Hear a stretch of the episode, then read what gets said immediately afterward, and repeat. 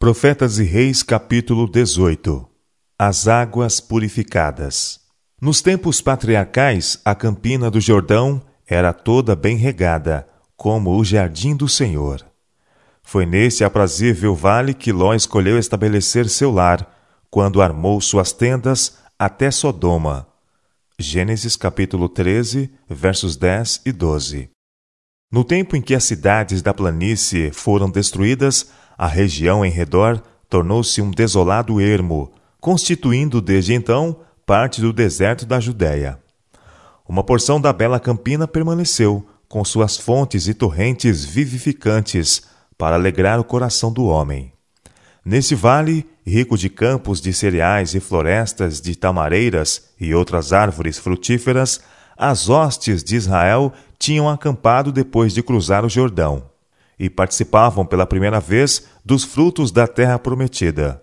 Perante eles erguiam-se os muros de Jericó, baluarte pagão, o centro do culto de Astarote, a mais vil e mais degradante de todas as formas cananeias de idolatria. Logo seus muros foram postos abaixo e seus habitantes mortos. E ao tempo de sua queda, foi feita na presença de todo Israel a solene declaração: Maldito diante do Senhor seja o homem que se levantar e reedificar esta cidade de Jericó. Perdendo seu primogênito, afundará, e sobre seu filho mais novo lhe porá as portas. Josué capítulo 6, verso 26. Cinco séculos se passaram. O local jazia desolado, amaldiçoado de Deus.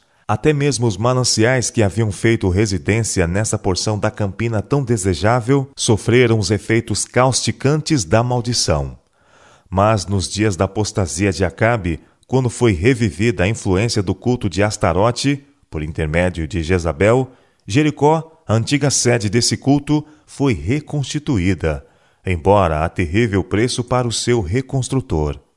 E El, o Betelita, Morrendo Abirão, seu primogênito, afundou, e morrendo Segube, seu último, pôs as suas portas, conforme a palavra do Senhor.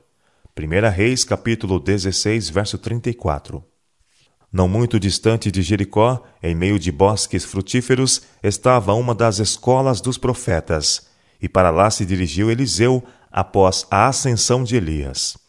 Durante sua estada entre eles, os homens da cidade vieram ao profeta e disseram: Eis que é boa a habitação desta cidade, como meu senhor vê.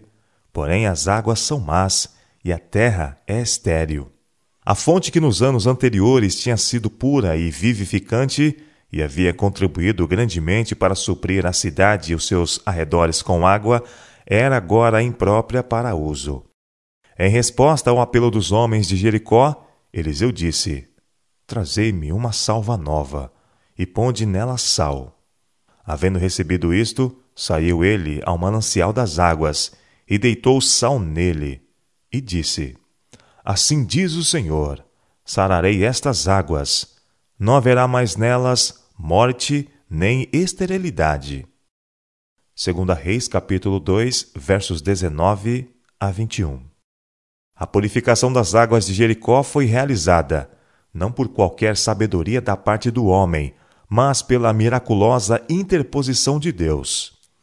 Aqueles que haviam reconstituído a cidade eram indignos do favor do céu.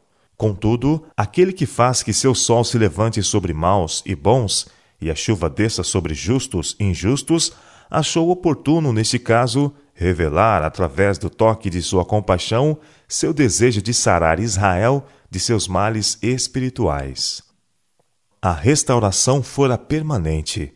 Ficaram, pois, sãs aquelas águas até ao dia de hoje, conforme a palavra que Eliseu tinha dito. 2 Reis, capítulo 2, verso 22. De século a século, as águas têm fluído, tornando esta parte do vale um oásis de beleza. Muitas são as lições espirituais a serem tiradas da história da cura das águas. A salva nova, o sal, o manancial, tudo é altamente simbólico. Lançando o sal no manancial amargo, Eliseu ensinava a mesma lição espiritual dada séculos mais tarde pelo Salvador a seus discípulos, quando declarou: Vós sois o sal da terra.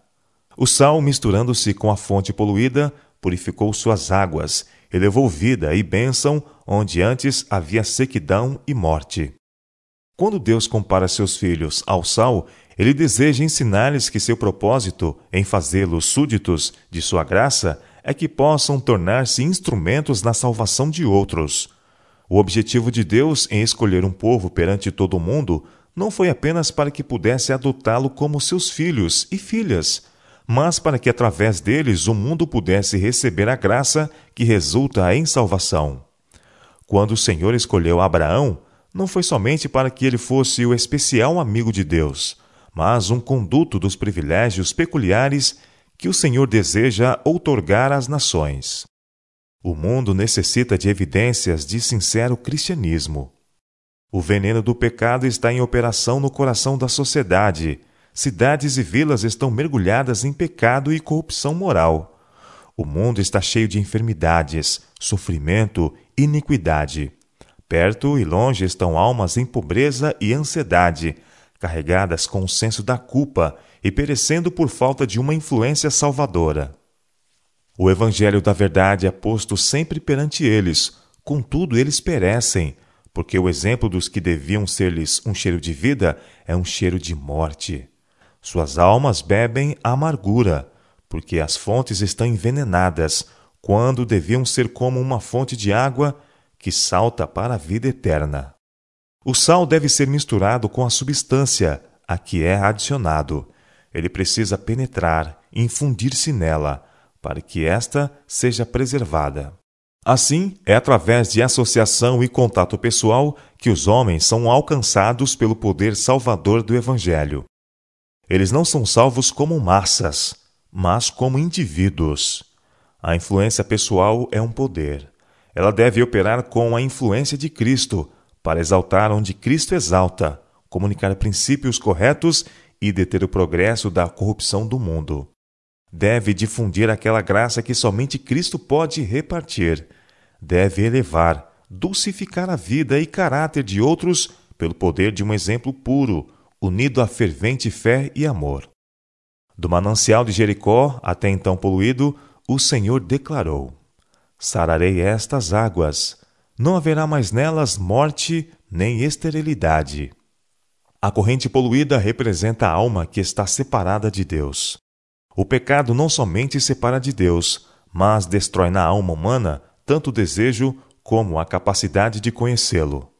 Através do pecado, todo o organismo humano fica transtornado, a mente é pervertida, corrompida a imaginação, as faculdades da alma se degradam.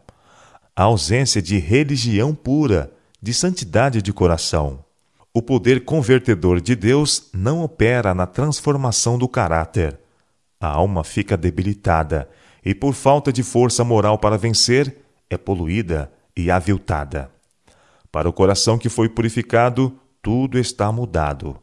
A transformação do caráter é o testemunho para o mundo de que Cristo habita no ser.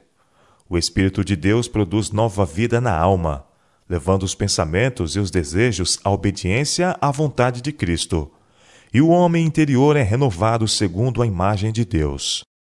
Homens e mulheres, fracos e falíveis, mostram ao mundo que o poder remidor da graça faz com que o caráter falho se desenvolva em simetria e abundante fruto.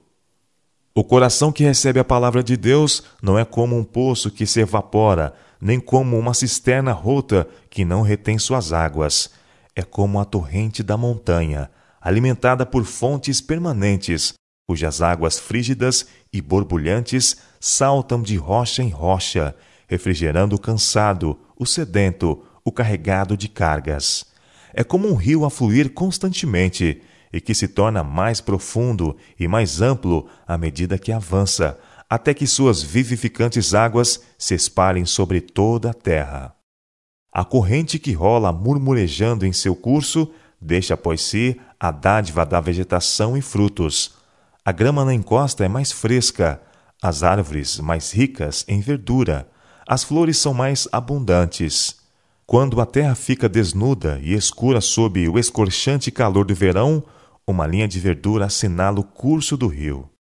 Assim é com o verdadeiro Filho de Deus. A religião de Cristo revela-se como um princípio difusivo e vitalizante, uma energia espiritual operante e viva. Quando o coração é aberto à influência celestial da verdade e do amor, esses princípios fluirão de novo como torrentes no deserto, fazendo que apareçam frutos onde agora há esterilidade e penúria. À medida que os que foram purificados e santificados através do conhecimento da verdade bíblica se empenham de coração na obra de salvação das almas, tornar-se-ão sem dúvida um cheiro de vida para a vida. E ao beberem diariamente das inesgotáveis fontes da graça e conhecimento, verificarão que seus próprios corações estão a transbordar com o espírito de seu mestre e que através de seu altruístico ministério muitos são beneficiados física, mental e espiritualmente. Os cansados são refrigerados, é restaurada a saúde ao enfermo, e ao carregado de pecados é libertado. Em longínquos países, ouvem-se ações de graças dos lábios daqueles cujo coração foi convertido do serviço do pecado para a justiça. Dai e ser-vos-á dado, pois a palavra de Deus é a fonte dos jardins, poço das águas vivas, que correm do Líbano. Cantares capítulo 4, verso 15.